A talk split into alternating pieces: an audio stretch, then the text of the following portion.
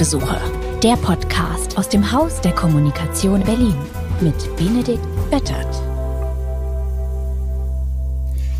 Hallo und herzlich willkommen zu einer neuen Folge von Hausbesuche, dem Podcast aus dem Haus der Kommunikation Berlin, bei dem wir regelmäßig, unregelmäßig ähm, interessante, inspirierende Gesprächspartner zu Gast haben.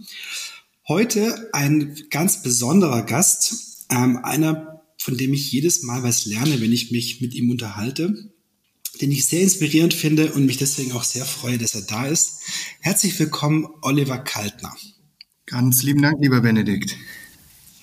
Olli, du bist irgendwie alles. Du bist CEO, Investor, Aufsichtsratsmitglied in verschiedenen Unternehmen, aktuell auch CEO einer Company namens Room. Ähm, und das ist auch ein bisschen das, worum es heute gehen soll, um das Thema, wie arbeiten wir eigentlich in Zukunft. Aber weil du so viel machst, wo ich gar nicht hinterherkomme, vielleicht magst du dich selbst einmal kurz vorstellen, so deinen Werdegang in groben Zügen und was du so bisher gemacht hast. Sehr, sehr gerne.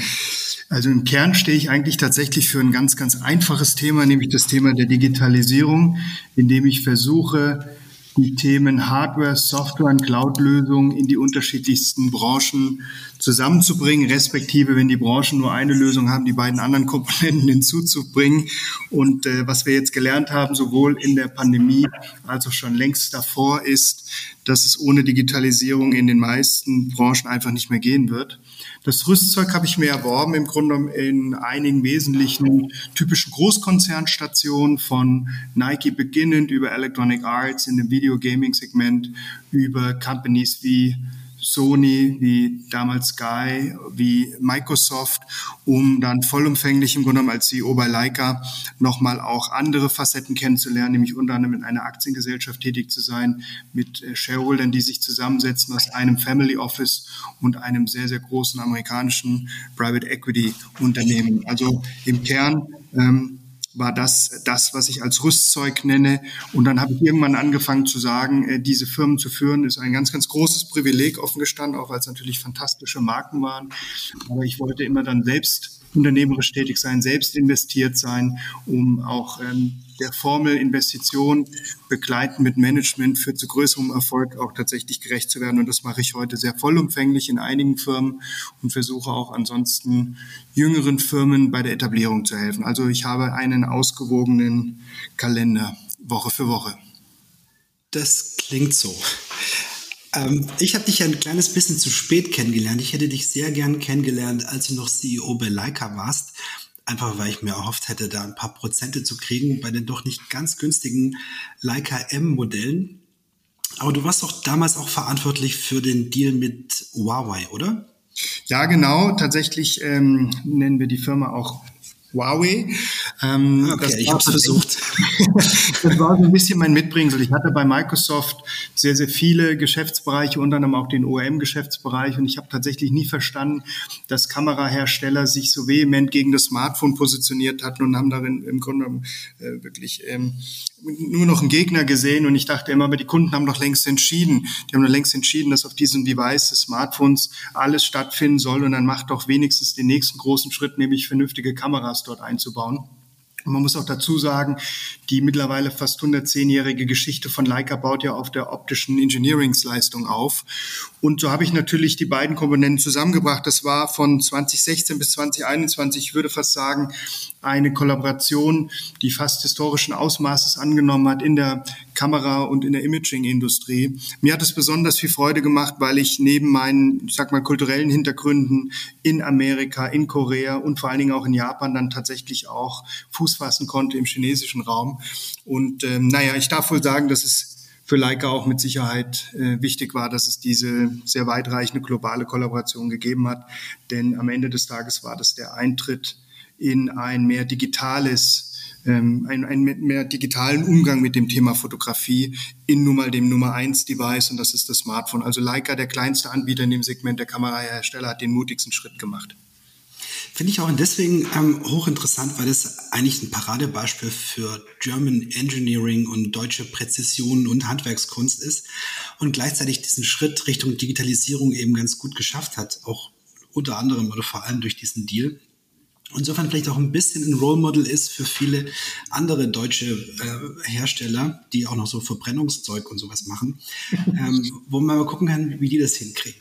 Aber zurück zum Thema erstmal, wie wir arbeiten. Als ich dich kennenlernte, wie gesagt, damals warst du, glaube ich, so zwischen den Jobs, aber warst dennoch die ganze Zeit unterwegs ähm, in verschiedenen Zeitzonen und verschiedenen Orten der Welt die ganze Zeit.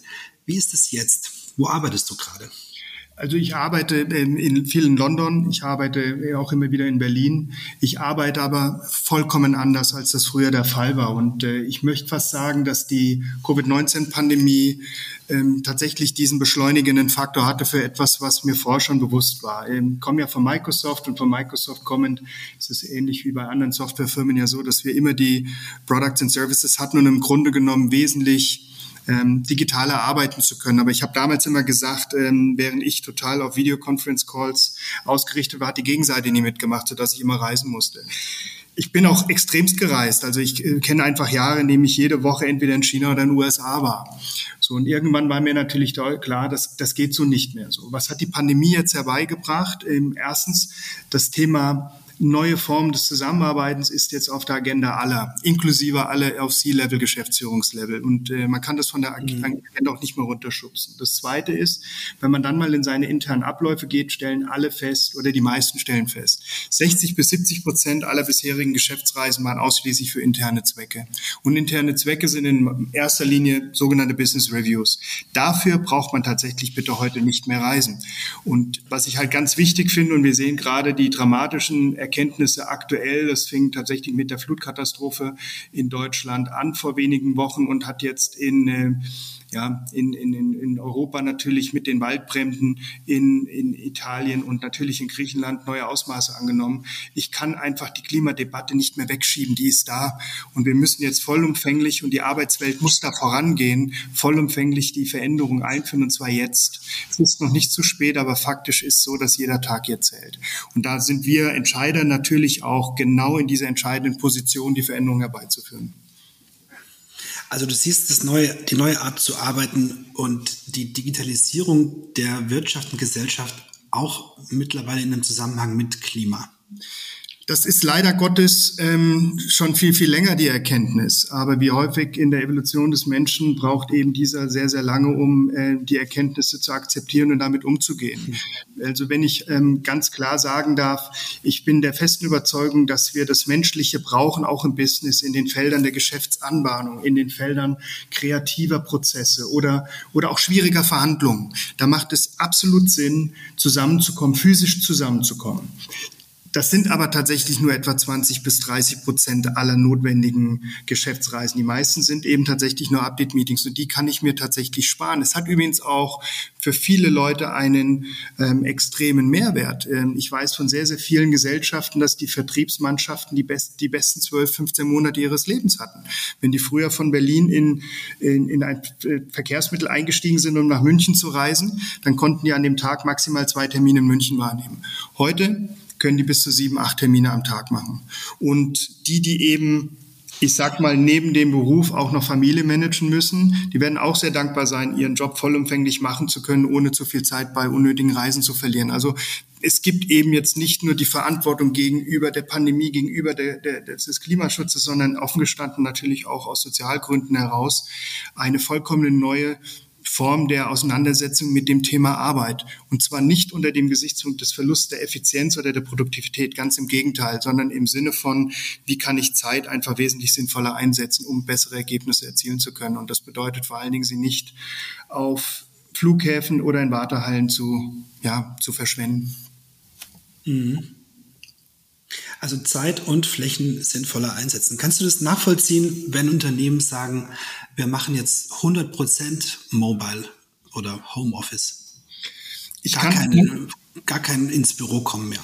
Ich kann momentan alles nachvollziehen, weil ich die Debatte um genau dieses neue Arbeitsmodell sehr, sehr spannend finde. Wenn wir mal in die Evolution der, der Arbeitswelt eintauchen, und ich meine die Zeit, als der, in der wir schon längst von der Industrialisierung in die Dienstleistungsgesellschaft gewechselt sind, hatten wir im Grunde genommen den ersten großen Schub von dem klassischen Einzelbüro in das Großraumbüro.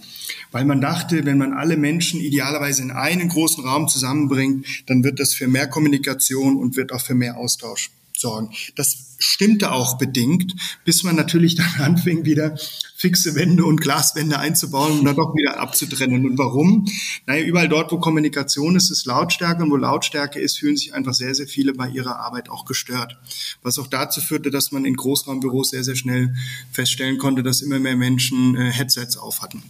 Jetzt reden wir ja alle über das hybride Arbeitsmodell und genau diese Diskussion braucht es jetzt und diese Diskussion braucht es auf Geschäftsführungsebene, nämlich rauszufinden, erstens, was ist die beste Form des Arbeitens? Wir wissen, dass ähm, wir Fläche brauchen für ein Individuum, das im Grunde mit einem Videocall stattfinden soll. Das geht auf der großen Fläche nicht, weil wir uns dann alle gegenseitig stören. Also brauche ich da eine Raumlösung. Dann, und jetzt gehen wir davon aus, dass wir tatsächlich unter Einhaltung der Covid-19-Richtlinie wieder mehr Menschen auch physisch zusammenbringen können, haben wir natürlich auch den Bedarf, Leute in einer Gruppe zusammenzubringen, in Teammeetings. So bedeutet aber auch, ich muss Fläche vollkommen anders rechnen. Und dann geht's aber aus der Bürosituation heraus und dann muss ich mir die Frage stellen, muss ich denn in den Großstädten meine Mitarbeiterinnen und Mitarbeiter tatsächlich jeden Morgen, jeden Abend mindestens 45 bis 60 Minuten Einfachstrecke durch die Stadt äh, jagen, damit sie ihren Arbeitsplatz erreichen. Offensichtlich ist das nicht mehr die Lösung. Also das Thema Arbeitsplatz hat nicht mehr nur damit zu tun, wie ich Raum gestalte, sondern wie ich im Grunde den Prozess gestalte. Und darüber hinaus, und das ist auch mein fast mahnendes Wort an alle Arbeitgeber, ähm, man muss als Arbeitgeber in diesen Zeiten extremst viel attraktiver sein für seine Mitarbeiterinnen und Mitarbeiter. Und das Thema der Art und Weise, wie man vertrauensvoll mit Digitallösungen, übrigens auch performance-trackend, ähm, die einz der einzelnen Person äh, begegnet, führt mittlerweile auch zu einem, ja, zu einem Ausschlusskriterium oder zu einem Entscheidungskriterium dieser Mitarbeiterinnen und Mitarbeiter zugunsten eines Arbeitgebers. Also da passiert gerade mhm. etwas, was jetzt nicht nur organisatorisch ist, sondern auch ganz viel Einflüsse auf die Arbeitskultur hat. Also ich glaube, viele Führungskräfte hatten ja Angst loszulassen. Unzählige Unternehmen, bei denen es einfach keine Homeoffice-Regelung oder Mobile-Office-Regelung vor der Pandemie gab, die, glaube ich, riesige ähm, ähm, Lernfortschritte gemacht haben, was das angeht. Und auch gelernt haben, ihren Leuten zu vertrauen. Weil was die hingekriegt haben, also wenn ich da mal bei uns im HDK gucke, ähm, wie toll die Leute das hingekriegt haben, in der Pandemie von heute auf morgen zu Hause zu arbeiten und äh, das hast du mal gesagt und so Vorgespräch, das war ja kein Homeoffice, sondern die Leute haben, also nicht im Office, sondern die haben zu Hause gearbeitet. Ja. Und zwar so zu Hause, dass sie nicht äh, schön ihre Fünf-Zimmer-Wohnung und alle anderen sind ja dann unterwegs, sondern die Kinder zu Hause, der Partner zu Hause ähm, oder gar niemand zu Hause. Das ist ja beides äh, ein bisschen anstrengend. Ähm, wir hatten einen bei uns, das weiß ich, der hat teilweise im Auto gearbeitet, weil er einfach mal Ruhe brauchte. Und es war mhm. der einzige ruhige Raum, den er zur Verfügung hatte. Da muss ich sagen, ein Riesenrespekt, auch ein Riesenrespekt davor, wie sich die Teams selber organisiert haben das muss man schon sagen. Gleichzeitig bin ich aber auch ein bisschen insofern altmodisch, weil ich finde, so wie du das auch gesagt hast, es gibt viele also Update-Meetings, wo man Informationen von A nach B äh, schicken möchte. Das kann man super digital machen.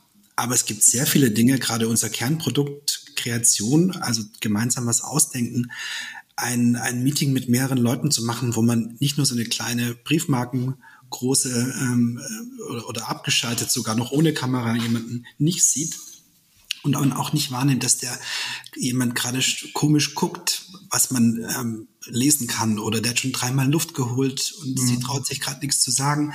Wie geht's dem eigentlich? Das fällt ja alles weg. Und ja.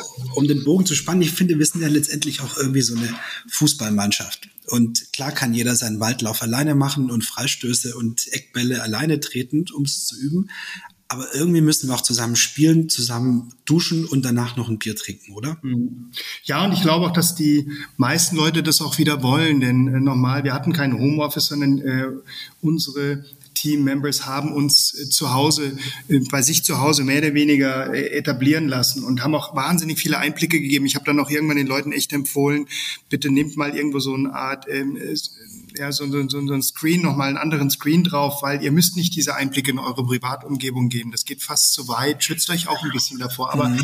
du hast vorhin einen anderen Begriff gebracht. Das ist dieses, diese ständige Debatte um das Thema Vertrauen. Mir ist die suspekt und ich sage auch einfach warum, weil wir haben natürlich im Grunde in der Arbeitswelt eine Logik kreiert, ähm, Regeln festzuzurren, um die fünf Prozent derer, die die Regeln brechen, auch noch einzufangen. Bedauerlicherweise reglementiert das die 95 Prozent der Belegschaft, die die Regeln sogar mitgestaltet haben. Also ich glaube, dass die Pandemie jetzt vollumfänglich allen hat zeigen müssen, dieses 95-5-Prozent-Verhältnis gibt's immer, ob ich jetzt stark reglementiert bin oder weitreichend äh, das im Grunde genommen etwas freier gestalte. Entscheidend ist doch nur Nummer eins, ich kann die Performance in den meisten Jobs tatsächlich tracken. Nummer zwei, die Pandemie hat gezeigt, dass wir viel, viel mehr Motivation und Arbeitseffizienz zurückbekommen haben, als jeder vorher auf die Liste geschrieben hätte. Und Nummer drei, ich sollte einfach im Grunde genommen gemeinsam mit dem Team einen Wochenrhythmus entwickeln, der sagt, an gewissen Tagen zu gewissen Themen treffen wir auch wieder aufeinander und an den anderen Tagen lasse ich einfach auch den Freiraum, dass Arbeit dort stattfinden kann, wie es das Individuum für die Erbringung der besten Leistung auch tatsächlich ansieht. Übrigens für mich überhaupt gar kein neues Thema. Wir haben das bei Microsoft ernsthaft so gelebt. Wir haben viele Geschäftsführer, die alle nicht mehr am Standort München lebten und trotz allem haben wir eine sehr, sehr große Organisation gut geführt. Ähm, Technik hilft dabei, aber das Entscheidende ist, wenn du bei den Personen das auslöst, was du haben möchtest, dass sie nämlich gerne wieder ins Büro kommen, und zwar zu den relevanten Meetings und nicht ins Büro kommen, weil der Vorgesetzte oder die Vorgesetzte das äh, mandatiert. Ähm, ich glaube, da passiert eine ganze Menge. Was ganz klar ist, Benedikt, wir reden hier nicht über den totalen äh, freiheitlichen basisdemokratischen Ansatz, weil am Ende des Tages ähm, ist natürlich auch eine eine Arbeitsumgebung keine Spielwiese, sondern am Ende müssen wir natürlich auch die Performance zeigen gegenüber der Kunden, gegenüber den Shareholdern etc. Trotz allem ist eben, wie gesagt, diese Entwicklungsdebatte jetzt auf den Tischen aller und das finde ich ganz großartig. Das war früher gerne geparkt, so in People Culture slash in der HR-Abteilung oder sogar beim Facility Management. Nein, jetzt sind wir alle Teil dieses neuen Prozesses und sollten uns die Arbeitsumgebung so bauen, wie sie für uns individuell im Team persönlich professionell am besten ist. Und da kann ich auch nur jeden auffordern, dort aktiv mitzumachen, Meinung zu äußern, ähm, in die Diskussion einzusteigen, sich auch mal wieder ein bisschen inhaltlich kontrovers auszutauschen. Das ist alles gut. Die Form von Energie brauchen wir jetzt für die Arbeitswelt. Mhm.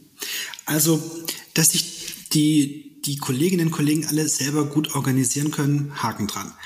Bei uns, ich weiß nicht, ob du unsere Urlaubsregelung kennst, die ist ja, wie ich finde, bahnbrechend. Ich verstehe nicht, warum das nicht jedes Unternehmen so macht. Wir haben nämlich keine festgelegte Zahl an Tagen, die man freinehmen kann oder die man Urlaub hat, sondern man nimmt sich halt einfach frei.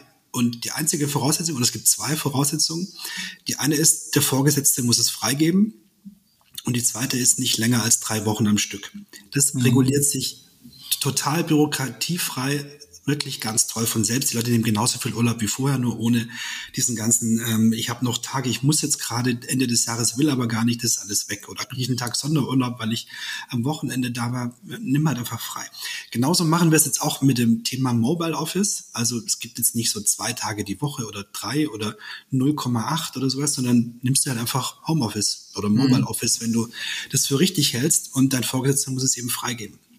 Sprich, ja, wenn er der Meinung ist, wir brauchen jetzt ein Präsenzmeeting, dann bist du halt bitte da am Montag. Genau. Ansonsten, so, das ist alles ähm, gekauft. Da, da komme ich mit. Nur, vielleicht ähm, kannst du mir da helfen. Wie führt man digital? Also, das ist eben vermutlich auch nicht mehr so zentriert auf eine Person, die dann montags den Laden anwirft und ähm, ähm, ein großes Meeting macht. Vielleicht ist es anders. Und das Zweite ist, wie schafft man eine Kultur und auch ein Zugehörigkeitsgefühl weil es sind einfach so viele Dinge, also ich glaube, eine Mensa, was haben wir zwar nicht, aber eine Mensa ist doch ein wichtiger Ort.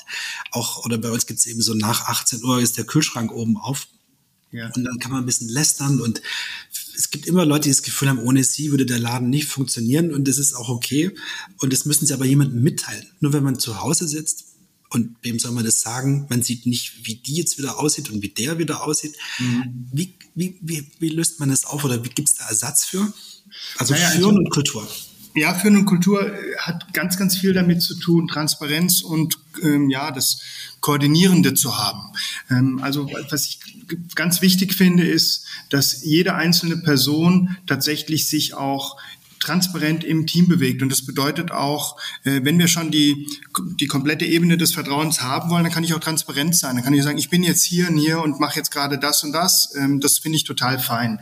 Am Ende des Tages gilt es ja auch immer wieder, die gesetzten Ziele ähm, und die einzelnen KPIs zu erreichen. Das ist, glaube ich, das eine. Das Koordinieren ist aber genauso wichtig. Du hast vorhin das gebracht mit dem Thema Fußball. Was nützen mir ähm, die galaktischen Elf von Real Madrid aus den anfänglichen 2000ern, die keinen Titel gewonnen haben, weil die Einzelspieler im Grunde nicht als Team zusammengespielt haben. Also dieses Koordinierende und Zusammenfinden spielt eine große Rolle.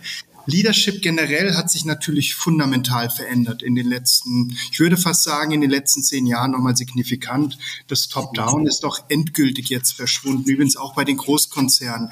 Dadurch, dass wir digitalisieren, sind Arbeitsprozesse äh, wesentlich komplexer geworden. Gar nicht komplizierter, aber komplexer. Das heißt, dieses allumfassende, ich habe die Kontrolle über alles, ist ja schon längst im Grunde genommen gewichen. Wir leben in einer digitalisierten Welt, wir leben in einer superschnellen Welt, in einer sehr responsive Welt. Ähm, das heißt, ich bin gar nicht mehr in der Lage, alles auf mich zu beschränken. Aber kulturell will ich das auch gar nicht offen gestanden, weil es das kreative bis hin zum Engineering-Momentum ja aus den Teams heraus komplett komplett stört oder sogar tatsächlich verhindert. Ich denke schon, dass es wichtig ist, dass wir uns ernsthaft überlegen, was will ich mit meiner Firma auch kulturell darstellen. Und da gab es ja auch Phasen, du kennst das aus den Startup-Companies, die irgendwann dachten, ich muss jetzt Playground schaffen und ich muss jetzt das äh, Free Lunch irgendwie schaffen. Alles feine, gute Elemente, aber natürlich sind die auch irgendwann, haben die sich überholt und sind obsolet. Und im Kern geht es doch wieder auf das Ursprüngliche zurück. Schaffe ich einen Raum, übrigens in meiner Arbeitsfläche, die das Individuelle genauso zulässt wie das Stattfinden im Team. Und das Stattfinden im Team ist ein, ein Stattfinden im Team aus einem, aus einem Arbeits heraus oder aber aus einem Kommunikationsprozess heraus. Wir alle sind das durchlaufen, als wir die Phase hatten, ähm, äh, E-Mails wurden zu viel, dann sind wir auf Messenger-Systeme gegangen, um festzustellen, es dauert keine drei Monate, dann habe ich dieselbe Ladung an Informationen einfach jetzt nur auf dem Messenger-Channel, bis ich irgendwann sagte, don't email me, don't message me, just coffee me. Äh, komm vorbei, lass uns Espresso trinken. Fünf Minuten, in den fünf, Minuten räumen wir alles aus dem Weg, was entscheidend ist. Und wenn wir es nicht tun können, dann gibt es auch 30 Minuten. Aber per se, das ist der bessere Weg. All diese Elemente, glaube ich, werden jetzt kraftvoller hier wieder zurückkommen. Denn am Ende müssen wir den Arbeitsplatz neu organisieren. A, aus kultureller Sicht, wie wir es gerade beschrieben haben, aus prozessualer Sicht. Videoconference sind jetzt Standard an den Arbeitsplätzen. Und wenn ich mit vier Leuten in einem Raum sitze, können nicht vier Leute parallel in vier unterschiedlichen VCs sein. Das geht nicht. Also muss ich Raum schaffen. Aber eben auch aus kaufmännischer Sicht. Ihr habt bei aber im Haus der Kommunikation ja auch jetzt das Thema, wie gehe ich mit Fläche denn um? Will ich weiterhin fixierte Wände haben? Will ich teure Glaswandsysteme einbauen lassen? Um, und ich weiß gar nicht, ob das in drei Monaten noch relevant ist. Also adaptive, flexible mhm. Raum-in-Raum-Lösungen werden jetzt natürlich mehr denn je kommen. Warum? Weil sich potenziell Monate für Monate für Monate die Bedürfnisse der, des Teams einfach ändern. Und ich würde ganz gerne räumlich darauf eine Antwort haben, die mich aber nicht kostentechnisch ständig bindet. All das findet jetzt statt. Woran ich nicht glaube, das sage ich ganz eindeutig, ist die komplette Verlagerung des Arbeitsplatzes nach Hause in der Breite, weil dafür die Räumlichkeiten gar nicht gegeben sind. Wir haben im Schnitt in Deutschland einen vierköpfigen Haushalt auf 80 Quadratmeter. Das ist die ganz klassische Dreizimmer-Küche-Bad-Situation. Da gibt es gar keinen Platz für einen dedicated Arbeitsspace. Den gibt es faktisch nicht. Und trotz allem kann ich das der Person überlassen, wenn Kitas und Schulen wieder offen sind, zu sagen, ja, aber in der Zeit der von vier, fünf Stunden arbeite ich dann eben gerne von zu Hause am Küchentisch. Total fein für mich, ja. Aber es braucht eben diese, diesen Diskurs jetzt, weil wir einfach keine Standards mehr haben, keine Normen mehr haben und uns überlegen müssen, wie wir trotzdem in so ein gemeinsames Prinzip zusammenfinden. Und das heißt, alle müssen Meinungen äußern und wir müssen uns auf irgendetwas einigen, Firma für Firma, von dem die Leute sagen, hier bin ich gerne dabei, weil ich gehört wurde. Mhm. Und das heißt, also was wir sowieso gelernt und äh, wenn man es ausrechnet, ist es sowieso logisch, zehn Leute brauchen nicht zehn Tische und zehn Stühle. Exakt, Sondern einer ist ja sowieso, arbeitet zu Hause, einer ist krank, einer im Urlaub, einer beim Kunden, einer im Workshop und deswegen reichen da fünf locker. Das ja, sind, glaube ich, auch ganz nach Benedikt. Und ähm, Chefs brauchen auch keinen eigenen, auch keinen eigenen Bereich mehr.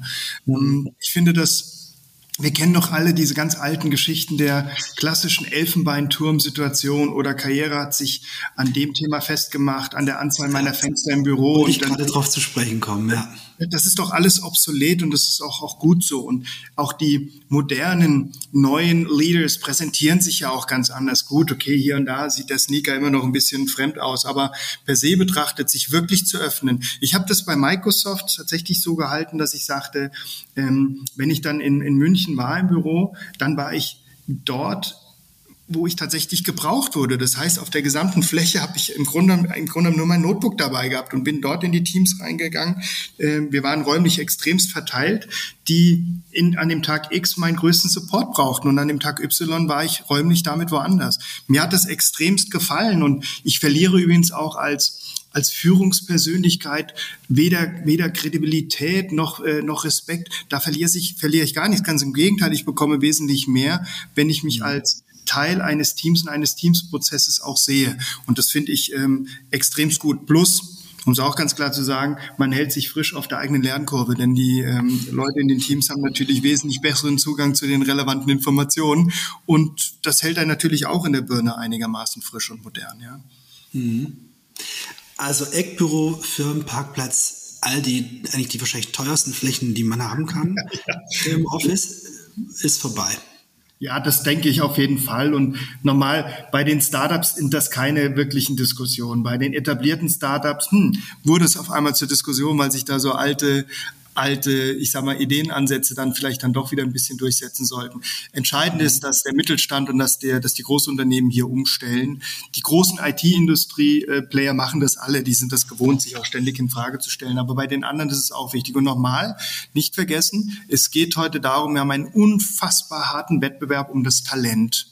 Und das Talent kann sich heute weitreichend entscheiden zwischen mehreren Angeboten. Und ich muss als potenzieller Arbeitgeber, als Arbeitadresse da wesentlich mehr bieten als ein Karrierepfad oder ich sage mal ein Sozialversicherungsprogramm. Da geht es ernsthaft darum, schaffe ich eine Arbeitsumgebung und schaffe ich Arbeitsprozesse, die dem Individuum gerecht werden und gleichzeitig auch dem Team. Und da kann eine ein Employer-Brand ernsthaft äh, Gutes tun für sich selbst, bin ich fest von überzeugt. Mhm. Sag mal, wenn man von, also wir reden ja von mehr Effizienz am Ende. Mehr Effizienz heißt ja auch irgendwie mehr Geld übrig oder weniger Kosten. Was macht man damit? Also, was ist dein Rat an Unternehmen, wie sie möglicherweise Flächen, die sie nicht mehr bezahlen müssen, wie sie dieses Kapital investieren sollen? Zurück in die, in die Belegschaft. Ähm, wir haben im Grunde genommen heute eine Situation, dass ich an zwei entscheidenden Stellen die große Veränderungen im Markt machen kann. Das ist die eine Stelle, wie entwickle ich tatsächlich meine Teams und das Zweite ist, wie entwickle ich meine Produkte und Services weiter. Und ich würde alles an, an Neukapital, was ich nicht an Shareholder abgeben muss, da gibt es natürlich auch manchmal ja. entsprechende andere Vorgaben, aber das, was ich nur noch reinvestieren kann, würde ich zurückgeben in die People. Und ähm, wir werden das auch sehen. Wir haben, ähm, also ich darf da mal ins Nähkästchen greifen, aber bei Microsoft hatten wir die ganz klassischen Interviewprozesse. Äh, junge Talente haben teilweise bei uns sieben, acht, neun, ja gar zehn Interviewstufen gehabt. Und auf der zehnten Stufe haben wir dann den zehn Jahres Karriereplan dann äh, dargelegt. Und an der Stelle hatten wir die Talente verloren, weil die wirklich sagten, also ich bin jetzt hier mit euch durch so einen Marathon gegangen.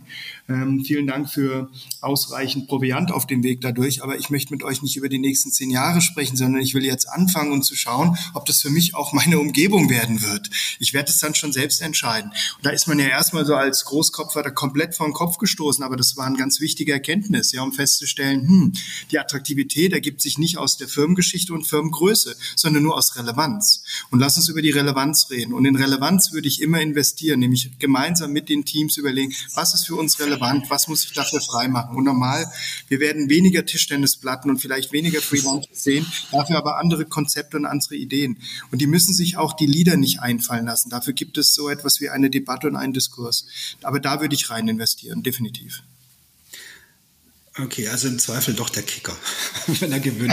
wenn es für euch der Kicker ist, herzlichst gerne. Aber du weißt ja, vielleicht gibt es ja auch einige, die brauchen andere Dinge. Das Entscheidende ist ja, bringe ich Leute auf eine Fläche zusammen, auf der sie gerne zusammen finden und in der etwas Gutes gemeinsam entstehen kann. So. Und wenn das, wenn das das Kicker-Element ist, bin ich total fein damit. Ähm, halte ich nicht für die kreativste Lösung, aber zumindest mal, wenn sie rele relevant sein können. Aber genau darum geht's doch. Wie schaffe ich ein individuelles Arbeitsumfeld und wie schaffe ich ein, ein Teamumfeld, in dem die jeweilige Person sagt, auf beiden Plattformen finde ich wahnsinnig gerne statt. Ich kann extremst gut in die Entwicklung einzahlen. Ich gebe mich da vollumfänglich rein und am Ende des Tages freut sich die Firma, dass die Ergebnisse noch besser sind.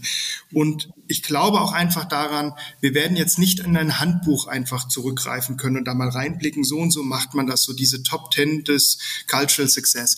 Da glaube ich momentan nicht dran. Warum? Weil wir uns auch dabei immer überlegen müssen, wie zahle ich in die in die, in die Lösung für diesen Klimawandel ein. Und tatsächlich, die Covid-19-Pandemie wird nicht die letzte Pandemie dieser Art sein. Auch da muss ich ja Antworten finden in der Zukunft, wie ich ähm, auch Fläche strukturiere für den Fall, dass das wieder passiert. Weil wir natürlich eines, glaube ich, auf ewig verhindern wollen dass wir nochmal in so eine Lockdown-Situation kommen, weil das sich die Wirtschaften nicht leisten können, die Firmen nicht leisten können und die Individuen eben auch nicht.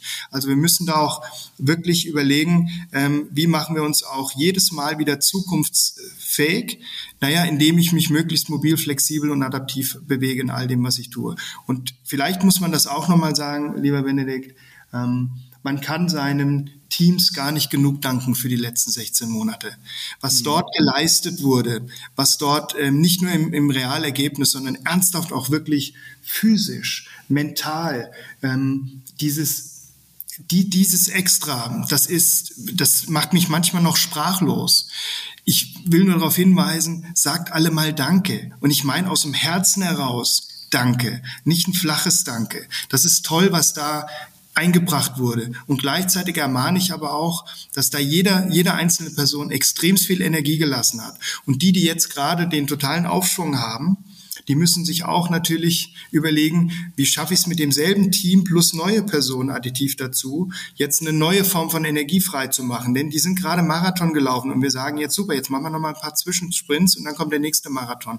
Also ich muss dann schon auch darauf achten, dass wir hier mal äh, mit großer Recognition Danke sagen und mit großem Bewusstsein überlegen, wie ich damit die nächsten Monate energiehaushaltstechnisch mit dem Team auch tatsächlich den nächsten Schritt gehen kann.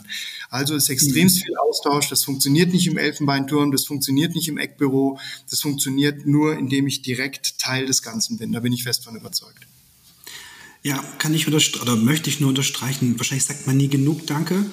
Ähm, aber vielleicht ist das auch die Brücke zu, zu noch, noch einem Punkt, den ich wichtig finde, den, den man vielleicht noch mehr gelernt hat, auch in den letzten anderthalb Jahren.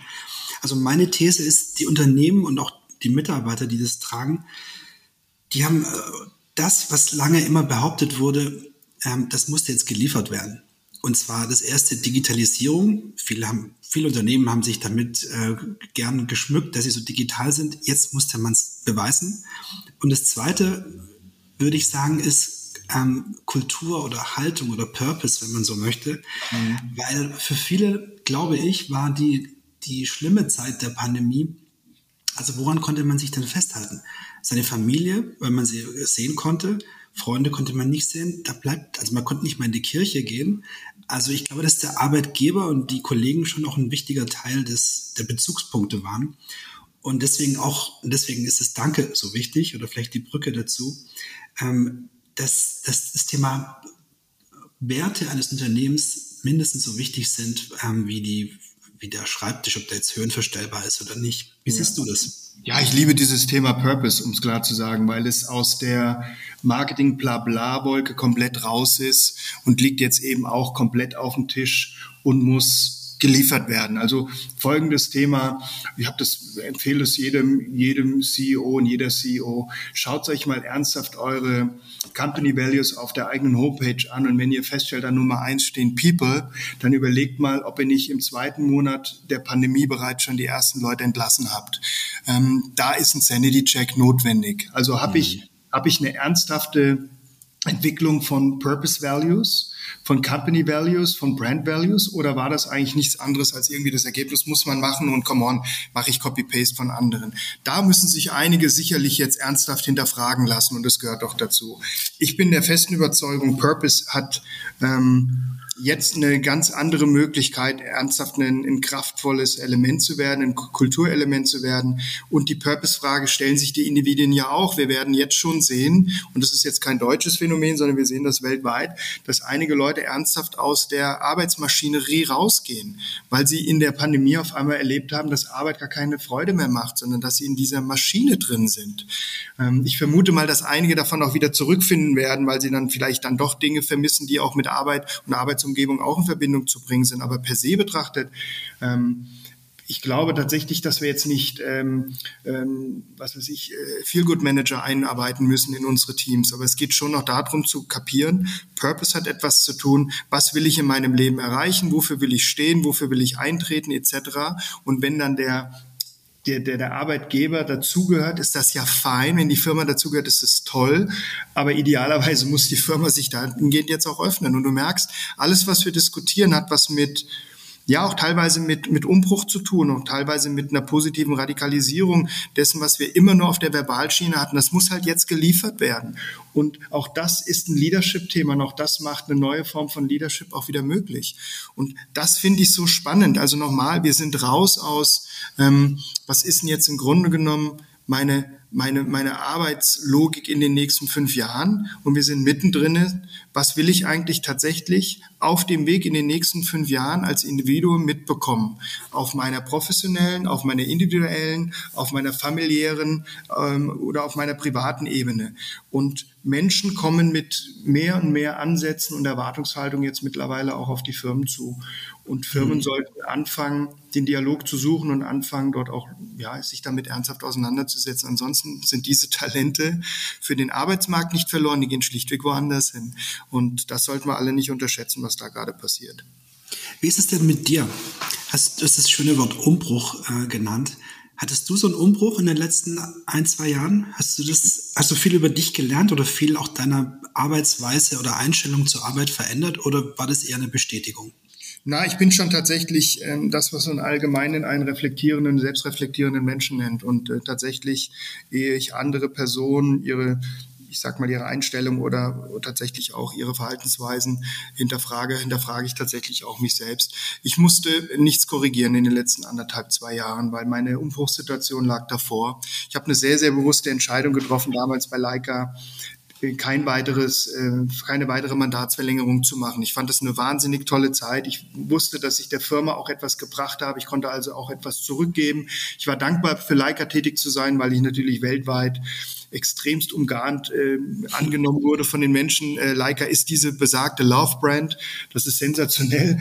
Ähm, das war ganz, ganz toll. Aber ich habe mein Leben schon konzeptionell sehr, sehr stark neu ausgerichtet und dabei aber nie in Frage gestellt, was ich vorher gemacht habe, noch nicht mal, wie ich das vorgemacht habe, weil ich immer akzeptiert habe, dass wir in Kapiteln leben und das, das Kapitel, das ich heute versuche inhaltlich gut auszufüllen, baut ja auf der Vergangenheit auf. Ich habe mich aber davon bewahrt, zu sehr historisch zu sein oder mich über die Legacy irgendwo so zu positionieren. Nein, es geht nur darum, habe ich im Jetzt und heute, habe ich im Morgen eine Position, habe ich dabei in der Position eine Relevanz. Und das ist eine Position, die du als Mensch einnehmen solltest, aber eben auch als, in dem Fall als Manager.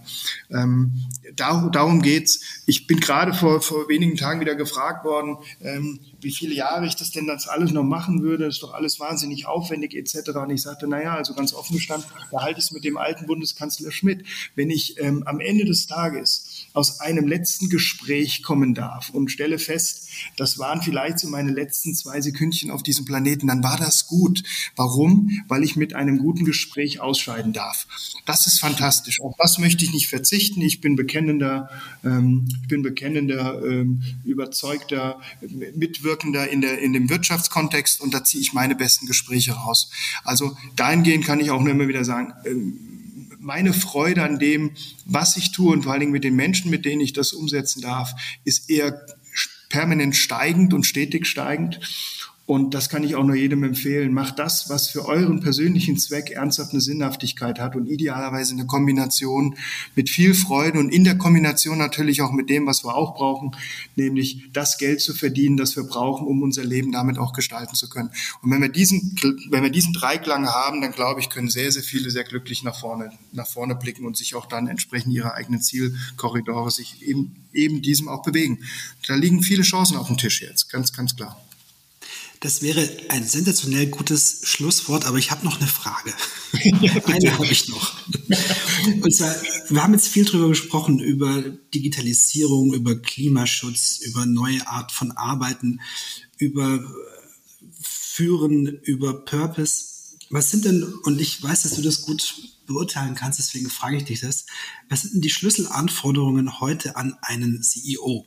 Wenn ich mir überlege, jetzt mal als, als DAX-Unternehmen, ich habe gerade gelesen, das Durchschnittsalter der Aufsichtsräte der DAX-Unternehmen in Deutschland ist auf jeden Fall weit über 60 und wahrscheinlich auch nur, weil du da irgendwo dabei bist.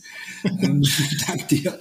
Ähm, denen muss man erklären, was man jetzt vorhat, die aber aus einer ganz, ganz, jetzt verallgemeinere ich, ich gebe es zu, aber die dennoch grundsätzlich aus einer anderen Arbeitsgeneration kommen, eine andere Auffassung, also eher, sage ich mal, Eckbüro, ähm, Internet ausdrucken und so weiter.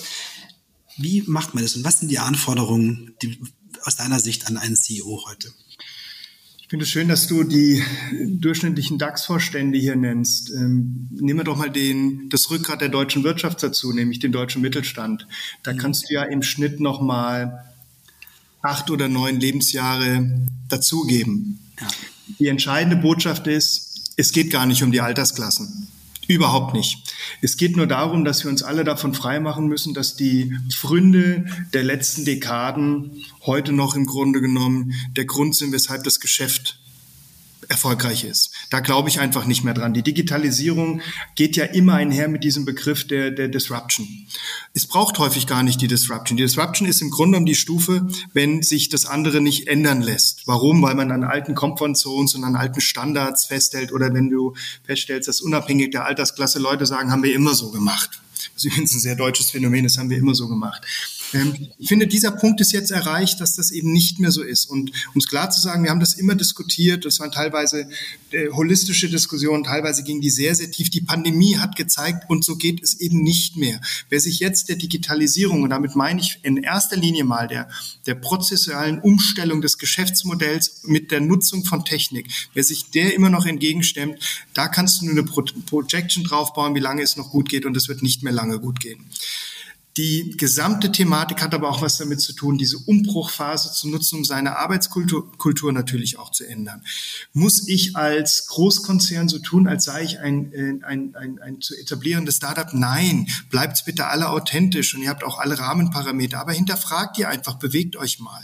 Meine Empfehlung an die CEO, ein generelles C-Level-Ebene ist aber vor allen Dingen, hinterfragt euch immer selbst. Und wenn ihr selber feststellt, ihr seid nur noch in Amt und Würden, weil ihr euch politisch darin manifestiert, ist das ein Fehler. Damit dient ihr nämlich dem Unternehmenszweck nicht mehr. Oder aber, wenn sich im Grunde nur noch bewegt wird, um von einem Mandat in eine Mandatsverlängerung reinzukommen. Damit ähm, habe ich im Grunde äh, auch ganz klar dargelegt, dass ich hier keine Rolle mehr spielen darf.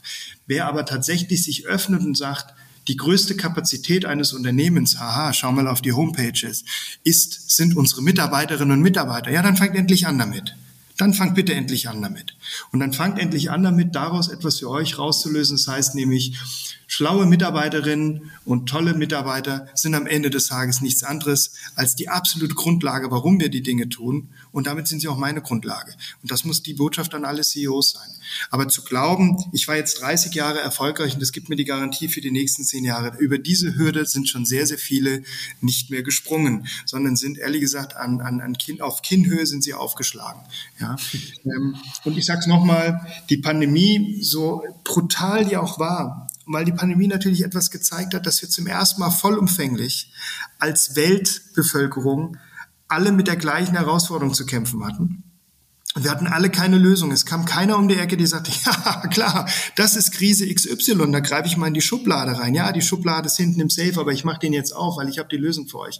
Nein, die gab's nicht. Und mhm. dieses, dieses Momentum des Hinterfragens muss natürlich ganz wesentlich auch in den Firmen stattfinden. Denn das, was da hochkam, waren die ganzen Brüche, waren die ganzen Mängel, die wir davor längst schon gesehen hatten, aber immer nur punktuell angesprochen hatten und nur die wenigsten haben in irgendeiner Form daraus was Konstruktives gemacht. Und jetzt ist der Punkt gekommen, das reicht jetzt nicht mehr. Und ich kann dir auch sagen, ich bin in, in vielen Mittelstandsfirmen auch aktiv, die ähm, 60, 70, ja 100 Jahre Geschichte haben die mich immer mal um Rat fragten etc. Und ich sagte, wenn Sie nicht vollumfänglich digital transformieren und damit eben auch kulturell umstellen, dann laufen Sie irgendwann in die Sackgasse rein und Sie werden feststellen, das kostet Sie ein Drittel bis zu 50 Prozent Ihres Umsatzvolumens. Das dachten die alle, es wird nie der Fall sein. Die Pandemie hat genau dieses Drittel Umsatz, Umsatzreduktion äh, gebracht. Also mhm. wer da jetzt nicht aufgewacht ist, naja, der hat natürlich, oder die Person hat natürlich offen gestanden auf C-Level wenig zu suchen. Also es geht auch darum, tatsächlich zu sagen, ich zeige mich verantwortlich, ich zeige mich engagiert, aber ich bin vor allem involviert. Involviert ist, glaube ich, hier ein entscheidender Begriff. Super, Oliver, vielen Dank für das inspirierende Gespräch. Ich habe diesmal nicht das Bedürfnis gehabt, mitzuschreiben, aber wir haben es ja aufgenommen. Genau, ich hoffe, dass es geklappt hat mit der Aufnahme, sonst müsstest du mich tatsächlich nochmal kontaktieren. Das sollten wir machen, aber dann in äh, privater Atmosphäre und ich freue mich auf äh, ein schönes italienisches Gericht auf unseren Tellern, lieber Benedikt. Da bin ich sofort dabei. Vielen Dank, Oliver. Danke dir, alles Gute, bis bald. Tschüss, tschüss. Tschüss.